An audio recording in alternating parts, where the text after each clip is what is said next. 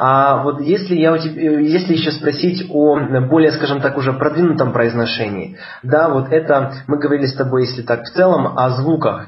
А если говорить уже э, уже о связной речи, да, а, вот ты, ты прекрасно знаешь о, о таком феномене, как linking R, да, к примеру, слово одень это, да, wear it, wear it, да, вот, либо, к примеру, э, H dropping, когда H уходит, например, например, tell him, да, tell him. Mm-hmm. Вот а, как, как вот э, с этим, а, вот насколько а, часто а, вот ты слышишь это в английской речи, насколько часто ты это используешь, стало ли это уже твоим родным, вот что ты можешь по этому поводу сказать?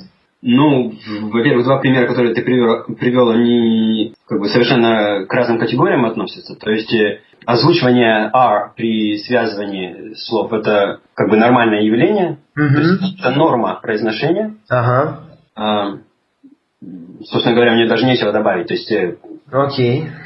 Я всегда так говорил, как бы с самого, с самого начала, как нас э, учили этому. Ага.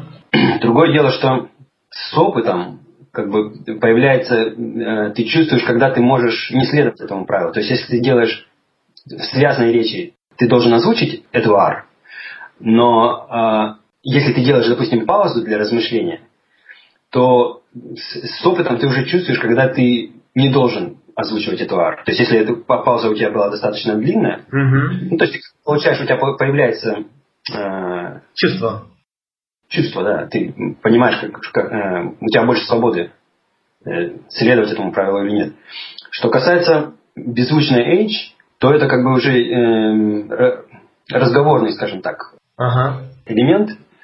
А, значит, он, э, да, он у меня тоже есть. То есть я им тоже пользуюсь, но он как бы появляется, опять же, самого правильного, от правильного произношения. То есть, когда речевой аппарат находится в правильной позиции, то вот это вот такие вещи, как вот, например, как вот этот, вот, например, пример с, с, с, с ведущей H, а, это происходит естественным образом. То есть, ты, опять же, сам чувствуешь, когда... Я не говорю, допустим, show them, потому что я так где-то прочитал и решил так же говорить. Mm-hmm. А потому что она как бы исчезает сама по, по, по себе в, в, в определенных ситуациях.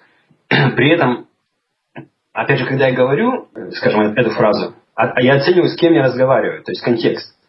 И если это дружеская беседа, я могу сказать шалом, просто чтобы это было быстрее. А, но если я разговариваю как бы в более строгом, если контекст более строгий, то я не буду отбрасывать речь, потому что ну, это просто как-то не очень хорошо.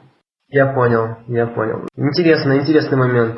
Да, конечно, вот такие моменты, э, однозначно их, э, скажем так, их понимаешь только уже живя в а, уже в Англии, ну, скажем так, в англоязычной стране и уже а, конкретно понимаешь, потому что да, вот, э, ну, в принципе, предположить можно, да, предположить можно, что все-таки show him, э, tell, tell, э, там, tell him, да, это больше такие уже как бы неформальные, неформальные варианты. Да, но я, кстати, хочу отметить, что я сказал show him, это все-таки сокращение было от them, им, покажи им. Причем это аналогичный совершенно пример. Точно так же the, ведущая them, отбрасывается во многих случаях. Но, опять же, в разговорной речи. То есть ага. два менеджера верхнего звена, они не, не будут на, на совещании разговаривать в, в таком ключе. Я понял, я понял, я понял. Интересно. Но вот э, если ты в целом скажешь о связующей речи, да, вот о различных таких вот э, феноменах, которые, э, феноменах, которые происходят в э, английском языке, э, вот э, что ты можешь сказать? Много ли таких вот э, моментов, которые происходят и как, как это все используется в английской речи. Э, ну вот англичане естественно используют, как ты это используешь, тоже естественно уже привык к этому, выработалась привычка, либо ты иногда, может быть, задумаешься. А, я немножко не понял, про, про что идет речь. А, я понял. Ну, о других моментах связующей речи а, связующие речи. Ну вот мы с тобой э, поговорили только о некоторых, да, вот э, о некоторых, Linkin R, там, H, к примеру. А есть другие моменты, где происходит различная там ассимиляция, а, там выпадение каких-то там звуков. То есть вот э, как у тебя это происходит э, уже на таком, а, ну как бы на уровне рефлексорики, да, то есть на на автоматическом уровне, либо ты иногда, может быть, там задумываешься об этом, что, как сделать? А, как бы это немножечко такая расплывчатая, э, расплывчатая тема, то есть э, диапазон вот этих вот явлений, он достаточно широкий. Самое главное, как бы, то есть основной момент, э, который можно, про который можно определенно говорить, это что большинство из этих моментов мне, безусловно, понятны.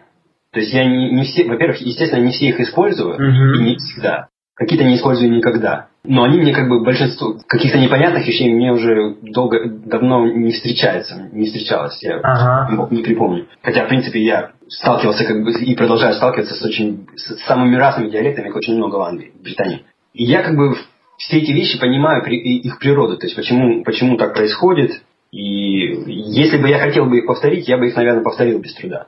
Значит, другой момент, это что большинство из этих вещей, то есть какие-то из этих вещей, они, это просто диалектные отличия. То есть они обусловлены uh-huh. ну, диалектом определенным. Uh-huh. То есть они свойственны в целом как бы для английской фонетики, да. Но многие из них, как я уже э, обращал внимание, они происходят естественным образом. То есть нам они непонятны, скажем, взять придыхание, да, ну, аспирация э, у согласных, скажем, put или park. Почему, откуда берется э, аспирация после П ведущей, да? Угу. В русском, почему ее в русском языке нет, да? Почему она для русского э, произношения не свойственна? Потому что разная, разная речевая позиция. Uh-huh. И когда, язык, э, когда ты понимаешь, понимаешь, какая какая она, эта базовая, э, базовая речевая позиция, свойственная именно для английского языка. И ты э, начинаешь, э, когда говоришь, сразу как бы переключаешь свой речевой аппарат в эту позицию, то все вот эти, многие, большинство, наверное, таких вот моментов, они возникают автоматически, потому что, ну, еще раз повторюсь, взять, если даже эту аспирацию, она возникает не потому, что мы специально выдыхаем, а потому что мы говорим, произносим ту же самую, тот же самый как бы звук П, но язык у нас и речевой аппарат вообще находится в совершенно другом положении, которое обуславливает. То есть эта аспирация, она возникает естественным образом. Угу. И это относится как бы ко всем этим вещам, то есть и э, к отбрасыванию вот этих вот them, him, ну и, и к прочим вещам. То есть и аллофоны, например, есть так, такая вещь, как аллофоны, то есть когда как бы альтернативное произношение каких-то звуков, скажем, в английском языке их два, ну, таких наиболее известных это L, мягкая L и э, гортанная смычка вместо Т. То есть они говорят вместо, допустим, «эт», они могут сказать «э». Так будет, на записи это будет непонятно, поэтому я, я не, не, буду даже. Угу.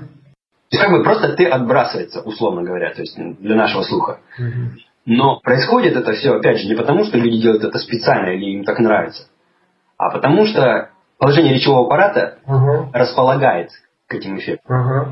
Я понял. И как только у нас появляется, ну, скажем так, привычка переключаться, говорить э, по-английски, сохраняя вот эту вот э, характерную речевую позицию, так эти вещи, они начинают проявляться практически автоматически. Угу, угу, я понял. Интересно, а скажи, вот стоит ли, э, стоит ли, а, скажем так, русскоговорящему человеку, который просто изучает английский язык, задумываться и, э, ну, скажем так, задумываться и прорабатывать вот все эти вот моменты вот связующей речи. А стоит ли ему а, вот там, ну, во всех там учебниках а, по фонетике, да, там обязательно есть вот такие вот продвинутые вещи, как-то вникать в это, либо это, а, ну, скажем так, не так уж важно, потому что а, это может быть это может использоваться а, ну, носителями языка, но а, не носителями это они, ну, люди не носители, они могут даже не понимать, зачем это использовать, где это использовать. Как ты думаешь, целесообразно ли вот, изучать вот такие продвинутые фишки? Я думаю, что не стоит э, как бы от этого отказываться. Во-первых, это просто любопытно само по себе и, естественно, поддерживает интерес к изучению языка. Угу. Во-вторых, э, Тут как бы есть такой момент, э, э, это вопрос э, восприятия речи на слух. На самом деле, вот в то время, когда я изучал английский язык, допустим, в школе, в университете, а многие эти вещи были опущены, то есть нам про них не рассказывали, не рассказывали. Для меня это было большим сюрпризом, то есть у меня это вызов, э, привело к, тру, к трудностям э, с восприятием э, связанной речи. Mm-hmm. И, естественно, если бы я знал об этом, хотя бы как бы так, пару, просто хотя бы слышал, то, может быть, мне было бы э, проще. Угу. Ну и кроме того, когда, мне кажется, когда изучающий как бы такие вещи, э, с такими вещами сталкивается, то есть когда он о них узнает, он все равно как-то анализирует, то есть он как-то примеряет, почему это говорится вот так. Это, это, это, я думаю, что это даже полезно в плане понимания, потому что, как я сказал, как бы эти вещи взаимосвязаны. То есть если человек, узнает, скажем, к примеру, узнает, что вместо Т англичане иногда используют гортанную смычку. Mm-hmm. Если он начинает думать, почему, зачем, и это ему как-то помог, может быть, может помочь прийти к пониманию вот этой вот а, а, базовой позиции mm-hmm. речевого аппарата, то, в общем, это как бы плюс. То есть это может даже помочь ему в формировании, формировании произношения. Другое дело, что специально эти вещи отрабатывать, мне кажется, без, ну, нецелесообразно. Угу, угу. Я понял, я понял. Спасибо. Очень-очень интересно, очень так а, как раз прямо в точку.